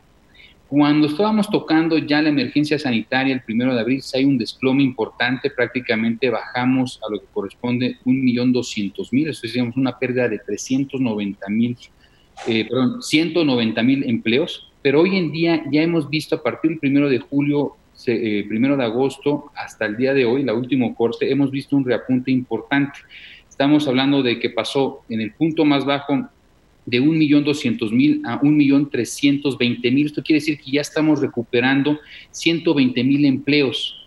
Estamos pensando que al término del año podríamos ya estar viendo números muy similares como los tuvimos al principio. Entonces, creo que ya está habiendo una recuperación importante del mercado de vivienda. Qué bueno, qué bueno que así sea, Román. Te saluda José Yuste. Hoy en esta recuperación de vivienda, obviamente vienen tiempos más complicados, eh, una crisis económica que es la peor que hemos tenido en más de 80 años. Eh, a pesar de esa recuperación que, nos comentas, la verdad es que se antoja muy complicado. ¿Cómo se animarse a tomar un crédito hipotecario o reestructurar el que se tiene en estos momentos, Román? Pues mira, todas las instituciones, algo con lo que hemos venido trabajando, tanto con el director Infonavit, eh, eh Fobiste, Sociedad Hipotecaria Federal, es que todos están reestructurando sus programas de crédito. Esto quiere, decir que la indicación que nosotros hemos eh, dado internamente y hemos, digamos, coadyuvado con cada uno de nuestros equipos, indistintamente estas tres eh, instituciones, es que están mejorando las condiciones de crédito para los derechohabientes. Están buscando de alguna forma evitar el juicio legal. Lo último que nosotros queremos es llegar al juicio legal, porque cuando nosotros llegamos a un juicio legal, es el peor de las circunstancias para todos, para el trabajador, para las propias instituciones, para la propia comunidad. Entonces, estamos haciendo todo, todo lo posible porque incluso económicamente ir a un juicio es una pérdida para, para las propias instituciones como el. Entonces, eh, algo que estamos haciendo es evitar en la medida posible, por ejemplo, el Infonavit ha dado tres meses de prórroga, es algo que eh, no se había dado anteriormente, tuvo un programa para poder apoyar los derechohabientes, lo mismo Sociedad Hipotecaria Federal. Entonces, eh, yo creo que ya hay condiciones hoy en mercado específicamente en el sector de vivienda que están apuntando que estamos teniendo una recuperación real. Estos datos que yo les estoy dando los estamos sacando quincenalmente con cada una de las instituciones, semanalmente nos dan nuestros reportes. Ya la colocación tanto de créditos sigue a la alza, prácticamente, vuelvo a reiterar, vamos a llegar a la meta de los 750 mil al término de año y la colocación de empleos. Entonces, a lo que le quiero decir yo al público en general es que ya hay una, sí, poco a poco, pero ya hay una recuperación factible y estos son los datos que nosotros tenemos en el ámbito de vivienda. Ah, un factor que debe estar ayudando, eh, a pesar de la pandemia, es la baja en las tasas de interés y la posibilidad de que pueda reestructurar a una menor tasa si estabas a, a, tasas superiores, ¿no? Sí, eh, ese es también otro de los temas. Estamos buscando la, el tema de la reestructuración. Igual es algo que hemos venido trabajando con las diferentes instituciones. Al respecto, tenemos eh, por parte de Infonavit, Fobiste, apoyos directos, eh, recuperación de vivienda. Estamos haciendo, vuelvo a reiterar, todo lo posible para que la gente no pierda esta vivienda y estamos buscando nuevos programas como hay eh, ya los créditos de Infonavit Fobiste pueden juntarse de forma mucho más simple hoy en día. Unamos créditos donde no solamente una pareja, una mujer y un hombre pueden tomar créditos, cualquier tipo de relación puede tomarse en consideración pueden ya sumarse eh, o estamos buscando que sumen tres tipos de, digamos, créditos para una sola adquisición. Ya se pueden, este, digamos, sumar dos. Entonces, todas estas, eh, digamos, nuevos programas se están replicando en cada una de las diferentes instancias. Lo que está haciendo Infonavit, también Fobiste está haciendo cosas muy similares en sus propios programas. A esto hay que sumarle eh, el tema de que por el gobierno, por parte del gobierno federal, nosotros estamos implementando el programa de vivienda emergente, que son 160 mil apoyos directos a familias que requieren mejorar o ampliar la construcción. Lo comento porque es un tema de incidencia directa en las economías locales de muchos de los municipios donde estamos trabajando. Es un presupuesto de aproximadamente 9.400 millones de pesos. Estamos pensando poder hacer esa inversión desde este momento ya hemos aplicado 1.500 millones de pesos y dentro del primer trimestre del 2021 estamos pensando concluir esta inversión que son estos apoyos directos a la población que requiere este, este recurso Son apoyos, no son créditos, eso es importante señalarlo, pero esto va a reactivar las economías eh, regionales y locales de gran parte del centro y sur del país. Claro, Román, y esto es de manera eh, parcial por tratarse de un programa en particular. Sin embargo, el sector de la vivienda, es eh, una especie de motor para la economía, yo te preguntaría, ¿qué tanto impacto tendrá en el crecimiento económico el sector de la vivienda eh, institucional, público? ¿Cómo relacionarías lo que se coloca en crédito, los montos que se están invirtiendo y el impacto potencial en el Producto Interno Bruto? A ver, eh, me voy por partes. Eh, lo que corresponde a la parte del impacto que tendríamos nosotros con los programas, eh, digamos, federales, creo que es un impacto considerablemente alto. Estamos pensando poder llegar a los 300 mil empleos directos. Recordemos que la Secretaría, tanto este año como el que sigue, tiene un presupuesto aproximado de, digo, hay que esperar la aprobación por la Cámara de Diputados, pero la propuesta es de 25 mil millones de pesos a través del programa de mejoramiento urbano, de los cuales 10 mil millones de pesos en números generales se están mandando al sector de vivienda con estos apoyos para mejoramientos y ampliaciones que dado el Programa Nacional de Vivienda, dado, eh, digamos, el análisis que nosotros hemos hecho en los últimos años, es donde se encuentra el mayor déficit en materia de vivienda. Y por otro lado, la otra vertiente del programa, la conformación de equipamientos, escuelas, eh, universidades, secundarias, centros de asistencia infantil, mercados públicos, plazas públicas, deportivos, son equipamientos que requieren mucha mano de obra. Entonces, el programa de mejoramiento urbano entra como un incentivo económico muy, específico en ciertos municipios. Entonces, Creemos firmemente que esta inversión en infraestructura de carácter social en los municipios de mayor rezago, mayor necesidad a nivel nacional y pensando que estaríamos llegando aproximadamente a la meta de 300 mil empleos con este programa, creo que va a ayudar bastante al mercado nacional. Desde luego, Román. Fíjate que hablando de este mejoramiento eh, urbano, creo que ustedes tienen esta meta de 50 ciudades eh, si nos cuentas qué pasó con estas 50 ciudades, han hecho cosas eh, muy interesantes. Me acuerdo Los Cabos que hasta creo que pasaste todo un video de, una, de una pequeña este, pista de, patinaje para este, skateboard, en fin. Cuéntanos qué ha pasado. Bien, vamos muy bien. Eh, ya todos los, los, proyectos del 2019 pues ya los entregamos. Los del 2020 van en la meta para concluir en lo que corresponde diciembre y la verdad es que son proyectos de carácter social muy importantes. Algo que nos importa muchísimo a nosotros es el diseño de los espacios públicos, la calidad de la obra pública.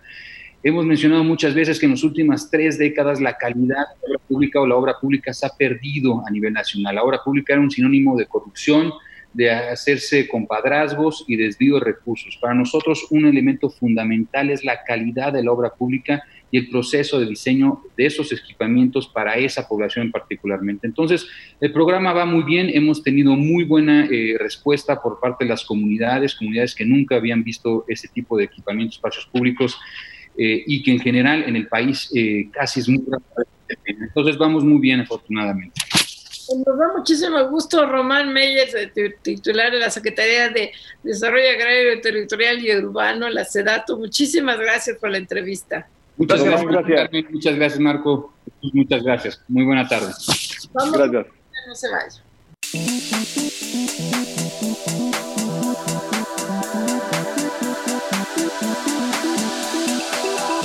Regresamos aquí a Fórmula Financiera. Nos da mucho gusto que tenemos en la línea a nuestro especialista en telecomunicaciones, este Javier Tejado. Javier, un gustazo, ¿cómo estás? Buenas noches.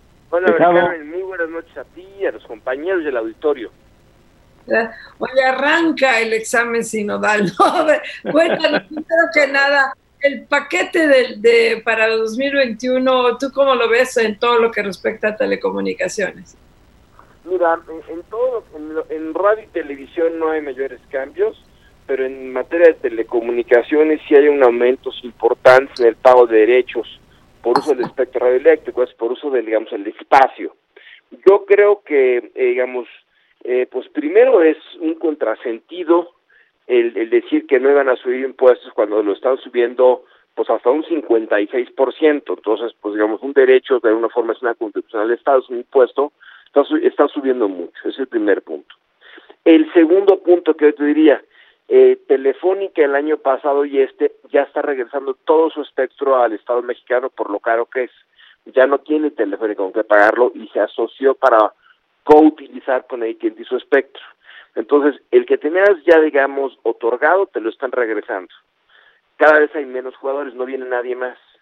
Quieres empujar la conectividad del país, que la gente tenga más internet, lo que nos damos cuenta que hace mucha falta, incluso ahora por temas de pandemia, y te hace falta dinero y en lugar de cobrar por IVA o ICR, subes el espectro cuando sabes que nadie más va a llegar y que Telefónica se está yendo, pues creo que es un, una muy, muy mala decisión. Ojalá en el Congreso se, se rectifique, pero sí creo que esa parte del paquete que mandó Hacienda es muy cuestionable, es contraintuitiva y sobre todo va a complicar muchísimo que haya más conectividad de la gente, pero particularmente el retraso para que nos lleguen las nuevas, digamos, velocidades de la banda 5G, pues sí, vamos a estar totalmente a la, a la retaguardia americana. Claro, Javier, ¿cómo estás? Te saluda Marco Antonio Mares. Muy buenas noches, Javier. Marco, y antes de que tú eh, me, me adelantes temas, este, tengo un, un buen temita. Este, a ver, adelante, adelante. Pues miren, este, hay dos temas. Si quieres primero el del grito, la audiencia del grito, o quieres A este, ah, ¿verdad? Este, No, es que, ¿sabes? O- Oye, Javier, porque además todo lo hicieron para televisión en esta ocasión. Obviamente no iba a haber nadie. Ahora sí que fue como, como cuando vas al Super Bowl, ¿no? Que todo es un espectáculo para televisión. Sí, fue, que sí, primero fue una cadena nacional obligatoria que duró 40 minutos, no era optativo, las cadenas tenían que llevar eso. Dos, pues dado que no había festejos prácticamente en ninguna plaza pública, este, y pues la gente responsable tampoco hizo sus casas festejos, pues la gente estaba en casa. Y sí tienes un incremento en audiencia importante, eh, los datos que yo tengo esta mañana que toman como referencia en Nielsen y de México es que la audiencia del grito en todos los canales de televisión pública y privada sumados da 17.5 millones de personas. Esto es una cantidad muy, muy importante. Ahora, en, orden, en, en orden de la gente que, mm, los canales que aportaron esta gente, te diría, en primer lugar, pues ya sabemos que es el Canal 2 de Televisa, el segundo lugar fue el 1, que es Azteca, el tercer lugar es el 5, que es de Televisa, el cuarto fue el Canal 7, que es de Azteca, el quinto fue el lugar 9, que es de Televisa, y el número, digamos, el que sigue, que es de uno, el sexto lugar, este fue Cadena 3 Imagen. Eh, los datos, eh, digamos, sí, de, digamos, del 2 hay un gran bajo al 1 y del 1 al, al, al gran 5, el 3 hay otro bajón, pero lo que te puedo decir es que digamos que los canales públicos, observo que debe ser una transmisión generada por canales públicos el gran impulso que les han dado en este gobierno los medios públicos federales no existen en la cobertura. Este, entonces, pues bueno, y eso es relevante porque, por ejemplo, al, al, al sistema público de relación del Estado mexicano, en este presupuesto le están aumentando el 100% su presupuesto de un año al otro, del 2000, del 2020 al 21, pero la verdad es que nadie los ve, ¿no? Entonces, pues bueno, Oye, oye, tema- ahí, ahí tuvo que ver la producción que siguió después en los canales. Vaya, tú veías el canal 2, se- seguía un espectáculo, eh, obviamente por las fiestas patrias, el canal 1 igual, el canal, el canal 3. ¿Tuvo que ver esto? Por, no, No. sé si los, si los canales estatales lo tuvieron, tuvieron algo, algún espectáculo o algo lo, parecido. lo, lo que te estoy midiendo es los los 40 minutos que estuvieron todos con la misma transmisión. No no no si hiciste algo antes o después, no. O sea, solo te estoy midiendo el, el, el, el tiempo que duró la cadena nacional. Y lo vieron 17.5 millones de personas en los canales de televisión privada que te dije y los públicos pues prácticamente muy muy muy rezagados, ¿no? Y este y también el tema de Dime, Mari. Decías que tenías dos notas que nos ibas a dar, esta que está muy interesante y la otra. Y la otra es la de, pues bueno, hay todo un debate acerca del informe en radio y televisión de Claudia Sheinbaum.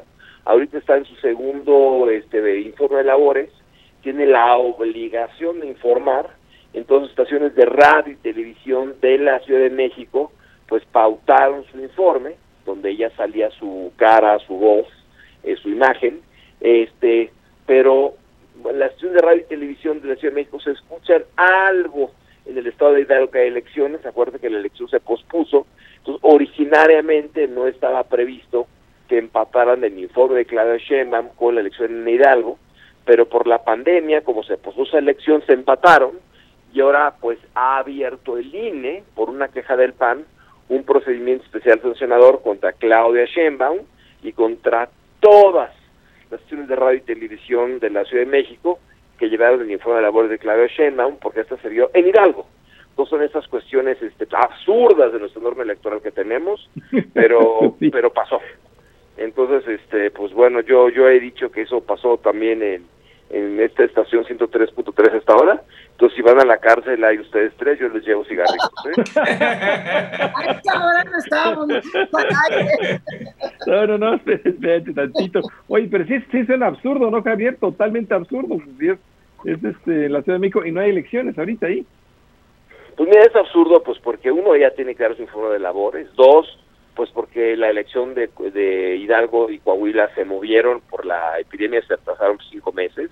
Este, pero finalmente, pues, pues, ella está hablando de lo que hace en la Ciudad de México, este, no está echándole porras a los de Hidalgo o a su partido de Hidalgo.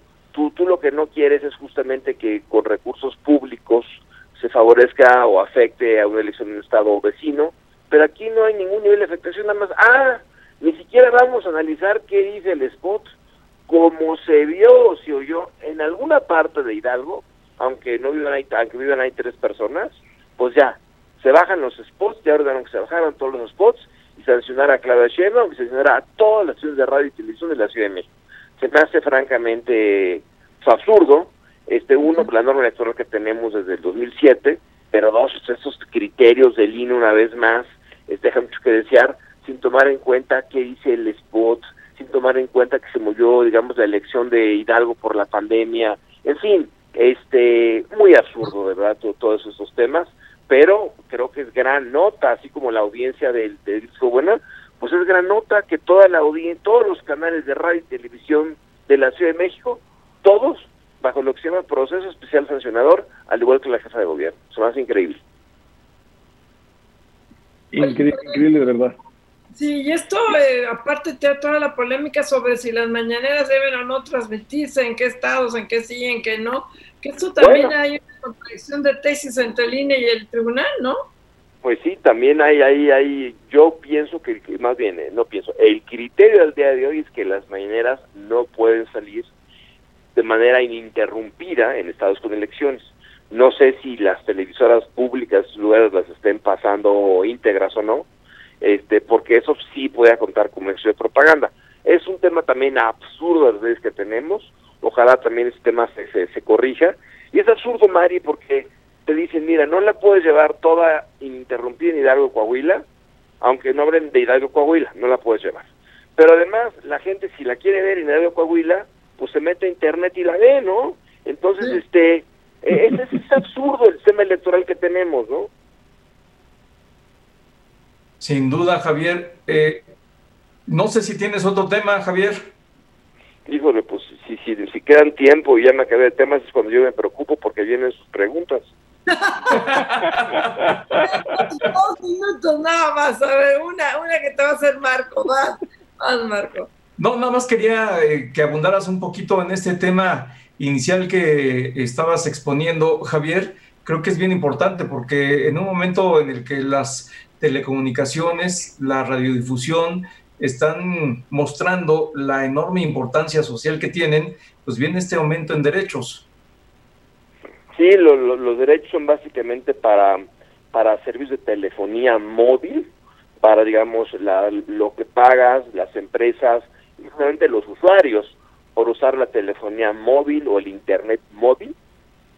Por eso están cobrando un incremento en el pago de derechos que es muy importante de incrementos del 50 al 56%, y entonces no solamente va a afectar, digamos, el despliegue de servicios actualmente, no va a traer con estos, digamos, tan caros nuevas empresas que vengan en México, de hecho Telefónica ya se está yendo y utiliza el espectro de AT&T, eh, pero sobre todo el despliegue de la red 5G, que tú esperarías, todas las empresas lo hicieron, Altan, eh, AT&T, Telefónica, Telcel, pues este pues si así te sale de caro el espectro. Pues, no, sale carísimo. y cuando la gente no tiene dinero, pues para qué lo hace. Entonces, este, pues creo que para, para la subsecretaria de Telecomunicaciones, ¿qué podemos hacer? Sí, no, no, sí, sí, sí. Pero, pero ya nos agarró la guillotina, Javier gracias. Muchísimas gracias. Javier, muchas gracias. Nos vemos.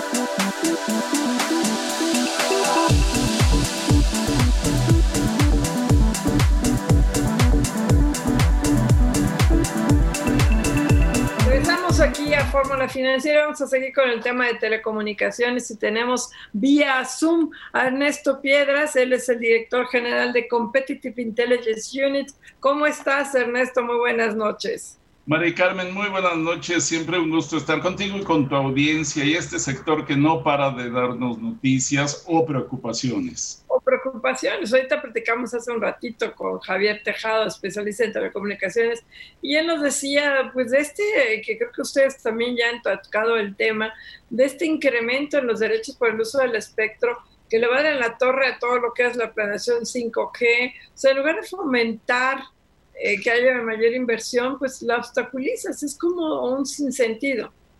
Ve qué contradicción, nuestra constitución nos da ya el derecho como ciudadanos a la conectividad. Y por otro lado llegan a encarecer eh, la asignación de este espectro. Sin espectro no hay sector. Y no sé más como de desesperación fiscal de parte de la autoridad gubernamental en el campo. Y es además un abuso, porque como saben que las empresas sin espectro no operan, pues saben que eh, necesitan pagar lo que corresponda. Pero también a nosotros los consumidores, el servicio móvil de telecomunicaciones se ha convertido en un servicio sumamente inelástico en la demanda. O sea, pagamos lo que sea por usarlo. Venos ahora cómo estamos todo el tiempo en streaming de música, de video, de plataformas como la que estamos usando en este momento para la educación, para el trabajo. O sea, ya no podemos prescindir de ello. Hay 119 millones de líneas móviles operando todo el tiempo y como saben que no podemos prescindir, nos encajan el diente.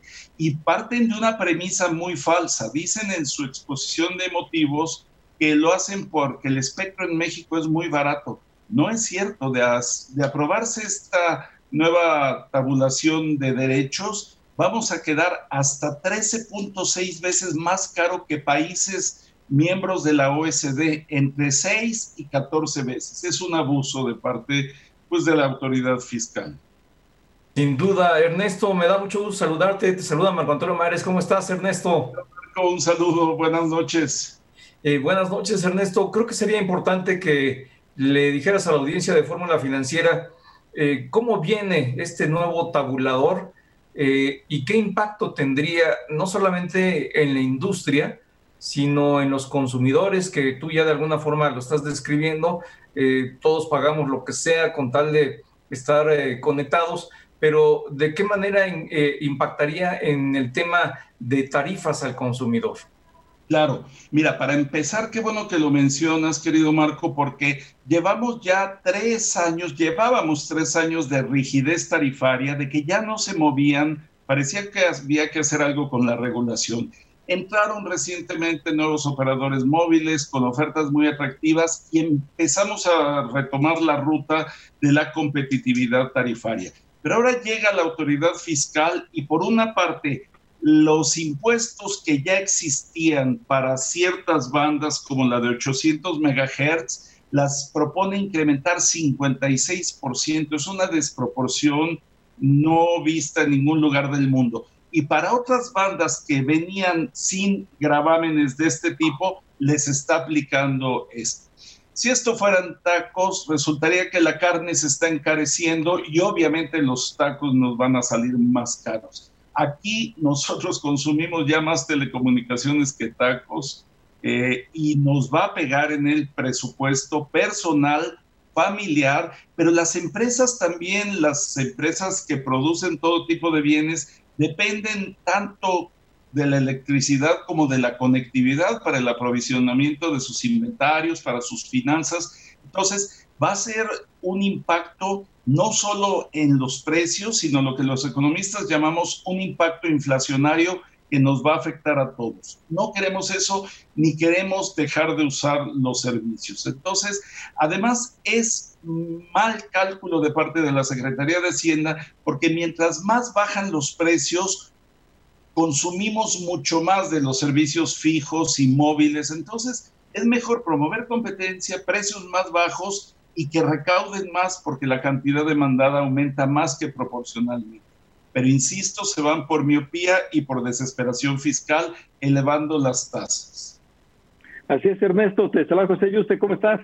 Hola Pepe, muy buenas noches, gusto de saludarte también. Igualmente, qué gusto Ernesto. Oye, lo dices bien, aquí incluso el Instituto Federal de Telecomunicaciones sí ha estado actuando bien pidiendo que se reduzca el costo de los derechos. Acabamos de platicar con Javier Tejado, nos decía, oigan, Telefónica ya prácticamente, si no está de salida, por lo menos sí se está disminuyendo al, ya no pagar esto, al estar regresando el parte de las bandas que tenía.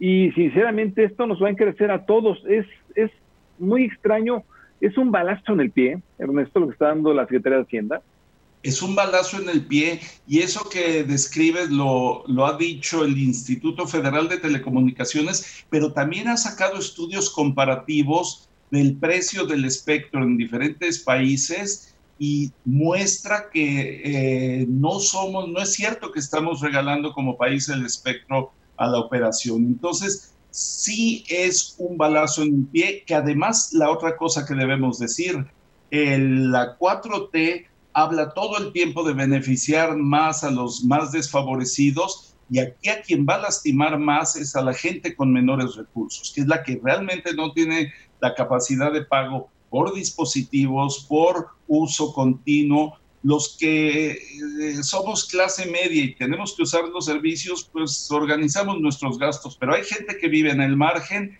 entonces esa es la que sí va a salir muy afectada. No es posible que tengas, además que hay otra cosa, este es un sector que ya paga el IEPS, pagamos el 16% de IVA más los tres puntos porcentuales adicionales de ese que coloquialmente llamamos impuesto de lujo, 19%. Y sobre esto, al proceso de producción le metes un encarecimiento brutal, insisto, 56.5%, estás lastimando por todos lados la operación y la adopción de los servicios. Y boicoteas tus programas para dar internet gratuito. O sea, tú, el gobierno quiere eh, ampliar la red, quiere dar internet gratuito y eh, con esto, pues saber quién es el que la, la empresa que lo va a dar. ¿no? No sé una, red compartida, por ejemplo. ¿no? Es una fractura entre su discurso y las acciones. O sea, el gobierno había mostrado en años recientes mejores capacidades para promover la competencia, la entrada de nuevos jugadores. Vean el bajón de tarifas que tuvimos en el segmento móvil hace seis años. Hace seis años pagábamos 3.48 pesos por cada minuto de prepago. Hoy pagamos 10 centavos, 20 centavos por minuto. O sea, realmente tomamos estándares competitivos de nivel internacional y este tipo de acciones van a hacer que suceda lo que nunca habíamos visto, que los precios vayan para arriba e insisto, es un impacto muy grande porque la encuesta nacional de ingreso gasto de los hogares muestra que cada vez destinamos más recursos a la conectividad. Algo le estamos quitando. Tal vez vamos un poco menos al cine y vemos más películas en casa. Tal vez vamos un poco menos a restaurantes y tenemos mayor velocidad en Internet pero con esto vamos a estar estrangulando los presupuestos familiares. Claro, Ernesto, ¿en, en cuánto impactaría este, esta retabulación en el nivel inflacionario? Y hoy día, bueno, no sé si hay comparación históricamente en las épocas recientes de alguna medida similar o esta es la que eh, destaca por el nivel de alza que se está registrando. Exacto, esto último que dices, Marco, esto es un punto de quiebre. Si vemos incluso el índice nacional de precios al consumidor desde hace seis, siete años, lo que, y lo ha dicho el INEGI, lo que lo ancla mucho es el subramo de conectividad, de telecomunicaciones, porque como ha venido a la baja y cada vez pondera más en esa canasta de consumo, ha contenido la inflación en general. Si aquí vamos a estar frente a un efecto que no está calculado porque habría que revisar cuánto poner en la estructura de costos de cada operador, pero supongamos que va a tener un impacto de entre 10 y 20% en las tarifas de telecomunicaciones, pues esto va a impactar de manera notoria también al índice y también a la adopción de servicios. Sin lugar a dudas, Ernesto, eh, eh, rapidísimamente, solo dinos, operadores móviles virtuales, eh, ahorita sabemos que hay una, un simposio internacional, ¿en México cómo van? Eh, muy bien, hoy empezó el Congreso Mundial. Fíjate que eh, entraron en una primera etapa en la que se confundieron y trataron de competir frontalmente a los operadores establecidos y hoy están en una segunda etapa en la que ven que lo suyo no es vender telecomunicaciones, sino fidelizar a sus clientes. Y ha habido salidas muy importantes como Easy Móvil, como Social, ha crecido, hoy van en 1.7% del mercado y creciendo en términos de líneas y convirtiéndose en una muy buena alternativa. La red compartida está, está proveyendo buena conectividad. Dieron una noticia muy importante de un millón de accesos eh, a su red. O sea, se ha dinamizado el sector, no habría por qué tropezarlo con medidas pues, fiscales. Pues Ernesto, se nos acaba el programa, te agradecemos mucho. Ernesto Pérez, director general de Competitive Intelligence Unit, muchísimas gracias Ernesto y ya nos vamos yendo, Marco Gracias, Ernesto. Gracias Ernesto, buenas noches, Mari Carmen, Pepe, muy buenas noches. Marco, Mari Carmen, hasta mañana, gracias. La producción de Diana Cepeda con la asistencia de Cindy Sánchez, de José Juan Rodríguez, Lorenzo Gasca en los controles técnicos y Ernesto otra vez se acabó. Gracias. Esta fue una producción de Grupo Fórmula. Encuentra más contenido como este en radioformula.mx.